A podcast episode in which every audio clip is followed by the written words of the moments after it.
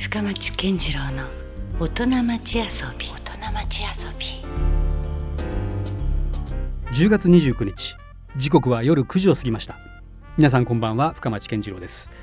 さあまあいよいよ秋も深まってなんとなく体がですねカルチャーを欲するそんな季節になってきましたね、えー、今夜のゲストはまさにそれにふさわしい方をお招きしております。さて、えー、この番組深町健次郎の大人町遊びは毎回革新的に働いて独創的に遊ぶという方をゲストにお迎えして、えー、その方にいろんな話をお伺いしております、えー、今週と来週は2週にわたってですね、えー、グランレーベル株式会社代表取締役の、えー、金沢正人さんにお話をお伺いします、えー、金沢さんは大手印刷機メーカーに入社。その後活版印刷に魅せられまして会社を退職してご自身の会社を設立。2012年には天神須崎公園のそばに活版印刷スタジオカルタをオープンさせました今夜はそんな金沢さんに活版印刷を含め印刷についてのいろんなことをですねお伺いしたいと思っています普段何気に手にしている印刷物が果たしてどのように作られてどんな方が作っているのかそういうことをですね皆さんと一緒に勉強してみたいと思っています。あのもちろんあの実は初対面ということなんですけど、ええいやでもすごく実はタイムリーなんですよ。あそうなんというのが僕あの先日ポートランドに行ってまして、でまさにそこにですね活版印刷の、まあ、ちょっと有名なスタンプタウンプリンターズという会社があって、はい、そこにも実はちょっと遊びに行ってた矢先の、まあ、金沢さん話だったんでこれはなんかちょっと引きがあったなっていうか。今もねポートランドはすごい熱い、ですね。もういろんな各界から注目されてますよね、ねまあ、だから僕もちょっとそれもあって、はい、まあ、じゃあ果たしてどんな街なんだろうって思っていったのがきっかけだったんですけどね。なるほど。まあ、ちょっとあのプロフィールでも紹介させてもらったように金沢さんっていうのは、そもそも、まあ、社会人としてはまあ印刷会社に就職ということだったんですけども、これはやっぱりすごい興味があってそういう業界に入られたんですか？そうですね。僕はもうもともと紙がすごい好きでね、紙が好き？ええ、あのもう 幼稚園生ぐらいからなんか折り込みチラシを見たりとかですね、はいはい、まあ、あと絵を描いたりとかするのがすごい好きだったんですね。うん。うん、で、まあ、結局あの、まあ、子供の頃からのそのプリントごっことかあ、はいはい、いわゆるこう家庭用の印刷機っていうのを使っていて、うん、で結局まあこの、えー、印刷機メーカーっていうのはそのプリントごっこの会社なんですけどあなるほどね、えーまあ、今あの印刷機のメーカーとして、うん、えーとまあ、170か国ぐらいにい。ろんな印刷機を出荷してる、もう普通の印刷機メーカーになったと。あそうでもそれでも今話何気に聞いてましたけど、えー、もうちっちゃな頃から、えー、そう印刷に興味があるっていう紙だったりっていうね、えー、ちょっと変わった子供だったんですかね。なんか髪の匂いとかですね、うん、そう独特のなんかね、ええ。うん、匂いとかすごい好きだったんですよ。何なんですかねこう独特のなんか印刷のやっぱりこう、その惹かれていくものって確かにあるような気はしますね。そうですね、うん、でもやっぱりその、まあ、幼稚園ぐらいだったと思うんですけど、うん、その印刷屋さんにこう見学に行ったりとか、うん、まあ、結局それはあの同級生の家が印刷屋さんだったっていうのがあそういうかそういうまた運命の巡り合わせもあったんですね。そうですね。やっぱりなんかインクの匂いが好きで。通ってました、ね、いやだからねその子供の時にその体験は分かるんだけど、ええ、なかなかそれをそのまま引っ張って将来的な仕事につなげる人ってねそんなにいないと思うんですけどね。そうですね。よっぽどなんか見せられたというか、はい、結局この独立しようと思ったきっかけにもつながっていくんですけど、うんはい、あのまあ、前の会社っていうのはその広告だったりとか、うん、あと新規事業の立ち上げだったりとか、うん、まあ、いわゆるこう、まあ、どちらかというともそのデザインの仕事がメインで働いてたんですね。うん、でその中でですね、はい、あのやっぱりあの印刷機のメーカーなんで、うん、そのいろんな印刷の新しい技術だったりとか、うん、こう世界的にどうなってるのかとかっていうのをやっぱりリサーチしていくんですよ。なるほど。でその一つの中にその活版印刷っていうのが、あの見直されてきているというような話を聞いて。で僕の今の師匠にあたる方なんですけど、うんはい、まあ、その方に前の会社でお会いしたのがきっかけなんですよね。でそのいわゆる活版印刷っていうのの、うん、まあ、新しい流れといいますか、うん、まあ、その辺を目の当たりにして、うん、でそのもう仕上がりとですね、もうその紙の風合いだったりとか、あとはその職人さんのその技術だったりとか、その芸術性にすごい感銘を受けてですね、でそれからちょこちょここう通うようになって。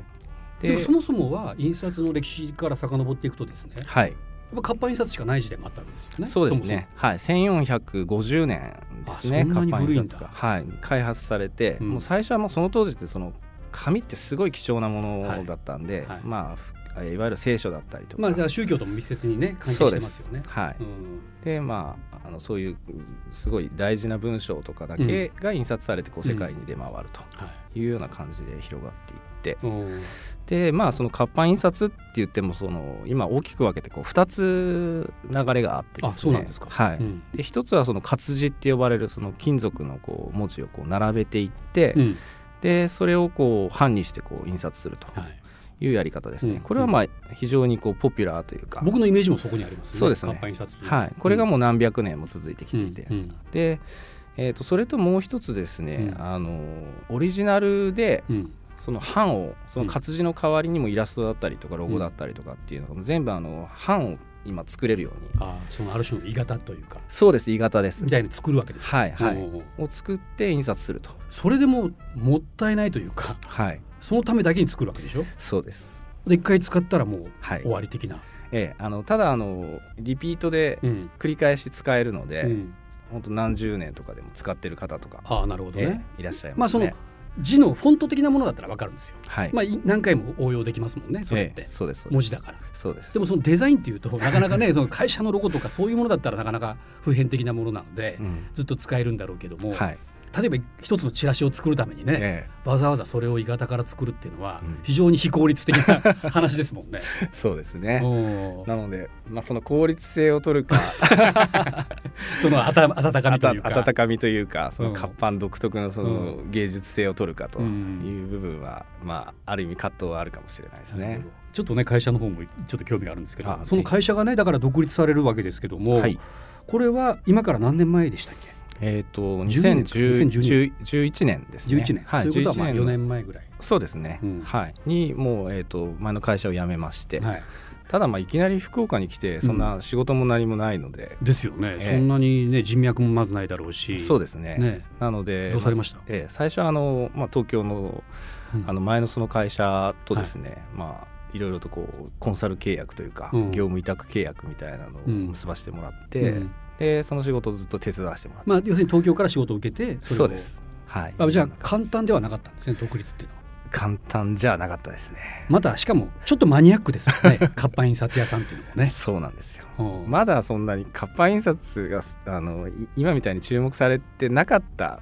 されるかされないかぐらいの頃だったので、ちょっと早かったんですね。そうです。ちょっと早すぎうん。まあそれで、まあ、結局だから福岡では本当その活版印刷の普及というかですね、うん。まあ、そういう活動してる方と、うん。まあ、いろいろお話ししたりとか、うん。まあ、いろんなイベントに参加したりとか、まうん。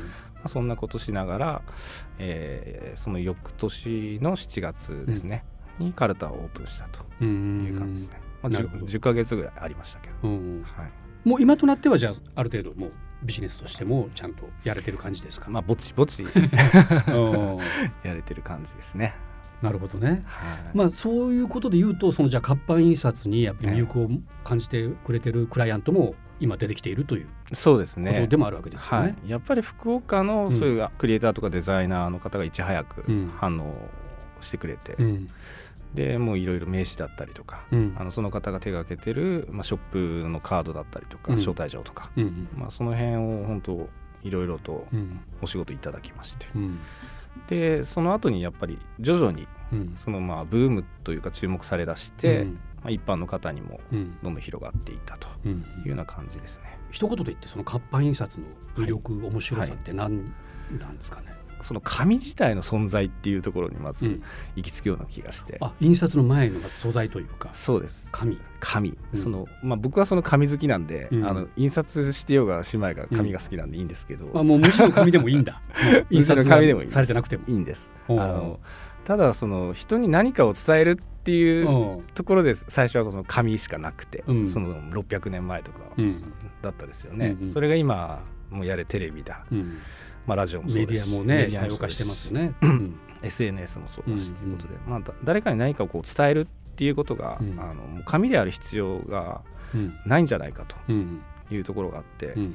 でまあ本屋さんとかもうん。やっぱりそういう動きになってますよね。まあねまさに電子書籍とかがねもそうかなり普及し始めてる現在ですからね。はい。うん。なので割とその印刷と本屋さんって似たようなこう方向性に進んでいて、うん。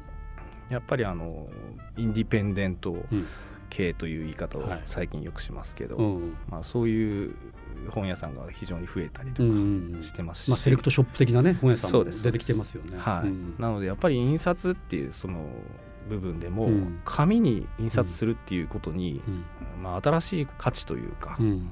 新しいものを何か作り上げたいなっていうところがやっぱすごいあったんですよね。うん。仕上がったものを見ると独特のその凹凸感というか、はいはい、まあ、それタイプライターも結構近いものがあるかもしれないけどね。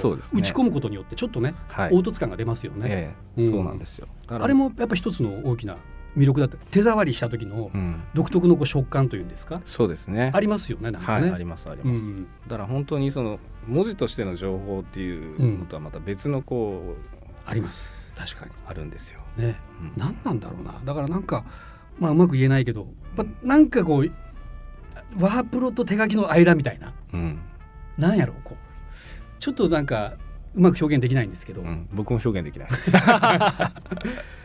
なんかこう人間だったらこうねそうなん。あこういうのってやっぱいいなって思わ思う何かがそうなん。そこにはあるのはやっぱあるな。うんた多分なんかこう DNA に刻まれてるのかなって思うようなことがうん、ありますね。でも僕あえてねその金沢さんってちょっと茨の道ですよね茨ですね。だってほら今やもう本当家でも印刷できるじゃないですかあはい。もうプリンターとかだっておそらくない家がもう今ないぐらいねえほぼ誰でも持ってるえうんしうん。で年賀状にしろ何にしろね、はい。まあ、なんならもう印刷会社頼まなくて、ええ。自分でもできるよみたいなね。はい。時代が来てるわけですもんね。そうですね。うん、そこでわざわざその鋳型を作ってですね。そうそうそうそ 手間暇かけて印刷するっていうですね、うん。まあ、値段も高いですし、う。ね。はい、ただそのねレトルトのカレーがあるからといってカレー屋さんがなくなるわけではないので、なるほどね。え。え。うん。まあ、ちょっとやっぱり違うかなという気がしますけど、まあ確かにそうなんです。だからデジタルがどんどん世にはびこるにつれて、まあはい。アナログがまた再発見されていくみたいなね。そうですね。そういうとこってあるから。はい。そうです。あのその話でいくとあの、うん。フェイスブックのですね、うん。あの日本の社長が、あのいきなりうちにこう来られたことがあって。で、まあ、児玉さんっていう方でもう,、うん。もう今はもう辞められたんですけど、うん。あのフェイスブックの日本の代表をしている児玉と言います。いきなりこう名刺を渡されてですね、うん。えーとまあ、その方ももちろん活版とか、うん。あのまあ、うちシルクスクリーンとかもやってるんですけど、まあ、が好きで、うん。えー、と来られたんですが。デジタル最先端の人はなんで来たんですかね。そうなんですよ、うん。でいろいろとあのお話聞くとですね、あうん。のシリコンバレーあのフェイスブックの本社ですね、にあの、まあ、アナログリサーチラボラトリーっていうですね、うんいわゆるこう電気とかを一切使わずに、うん。その印刷するっていう部署があって。そこがその案内,、まあ、案内状だったりとかうん。招待状とか、うん。まあ、いろんなものをこう印刷しているとうんいうところが、まあ、Facebook のページもあるんですけどね、んで、まあ、そこにあのこの前行ってきて、うん。まあ、非常にあの感銘を受けてほで、まあ、こちらであの、うんまあ、活版とその、まあ、日本でその活版とシルクをやってるところが、まあ、うちしかなかったみたいで、う。うんでわざわざ東京からうん来られてうん。アポなしでいきなり来られたっていう経緯があって、それはなんかその後にビジネスにつながった話もあるんですか？えーとですね、その方は結局そのアナログリサーチラボラトリー的なそれのまあ日本版を作りたいということで、うんまあ、ちょっとあのアドバイザー的に、うん。まあ、いろんなあの機材のルートだったりとか、まあ、一通りこうビジネスとしてやるならこのこういう感じのうん。情報が必要ですよみたいなのは、うんあのご紹介して。うん。で、まあ、今でもちょっと交流はあったりしますけどね。うん。はい。だからそういうね先端にいる人こそなんかそこがちゃんと価値観として分かってるそうですそうです。そこが面白いですね。はいやーしかしこう活版印刷の話がねこうも広がるかというぐらい。ね。い、そうですね。最初ちょっと僕不安だったんですけどね。これ30分持つかな？ってちょっと思ったりもしていましたけど。まだまだ実は聞きたいぐらいなはい、ところもありますね、はい、えーただここでちょっとあのお伝えしておきますとあれですよね。いろんなこうイベントもはい、されてらっしゃるといええええ。あのうことなんですけど、ちょうどあの10月の25日だったので、あのまあ、このオンエアででははい。もう事故になってっちゃうんですけど。しまってるわけですけどね、はい。まあ、カルタの前にあの須崎公園っていうあの北天神のあ公園が。須崎公園？ええこれはあの昔僕らの世代のバンドマンにも非常にこう思い 入れが深いえそうですね。あのステージがあったりとかして、はいうん。ただもう今すごいあの人が少なかったりとか。いやなかなかこうスラミンな感じにちょっとなってますよね。そうなんですよ。おうおうそれで去年からですねやっぱりその公園、まあ、活性化っていう言い方はどうか、まあ、うん。みんなでこう楽しんで、うん。その公園を使いたいという思いがあって、そもそも会社自体カルタがそこの近くにあるんですか？あそうです。もう公園沿いなんです。なるほどね。はい。であまあそんな思いがあって、うであのまあ家族でこうのんびりとうん。一日過ごせるような、まあ、ノーステンジンピクニックスっていう名前でイベントを去年から始めまして。これは別に印刷とは一切関係ないんですか？あ全く関係ないです。あなるほど。はい。で、まあ、そこで、まあのんびりうん。一日過ごしてもらおうということで、まあ、あのいろんなワークショップをやったりとか、はいあと、まあ、あの飲食店とかうんうん。物販とかも出たりとか、うーん。まあ、去年が2500人ぐらい、おお結構来ますね。ええ結構来られて。で今年はさらに増えるんじゃないかみたいな。あ二回目ですか？そうですね2回目ですね。えそれを企画主催されてるんですか？あそうですねはい、へえあそういうこともされてるんですね。えまあなるほど。じゃああの引き続き来週もよろしくお願いしたいんですけども、あ,、はい。の一応この番組の特性上ですね、ええ。来週はまあ金沢さんの今週はちょっと仕事の話をたっぷりお伺いしたんで、えはい。えー実際プライベート趣味のところをね一体どういうところにあるのかっていうあたりをちょっといろいろ聞いてみたいと思ってますんで、はい、引き続きじゃあ来週もよろしくお願いします。よろしくお願いします。ありがとうございました。あ。りがとうございます深町健次郎の大人町遊び天神須崎公園のそばにあります活版印刷スタジオカルタを展開する、えーグランレーベル株式会社代表取締役の金沢雅人さんに、えーお越しいただきました、えー来週も引き続きですね金沢さんの今度はプライベートな一面、えー趣味についての話などいろいろお伺いしていきたいと思ってますのでよろしくお願いします。ということで今夜もお付き合いいただきましてありがとうございました。お相手は深町健次郎でした。それではまた来週。Love FM Podcast. のホームページではポッドキャストを配信中。スマートフォンやオーディオプレイヤーを使えばいつでもどこでもラブ f m が楽しめます。ラブ FM.co.jp にアクセスしてくださいね。Love FM Podcast.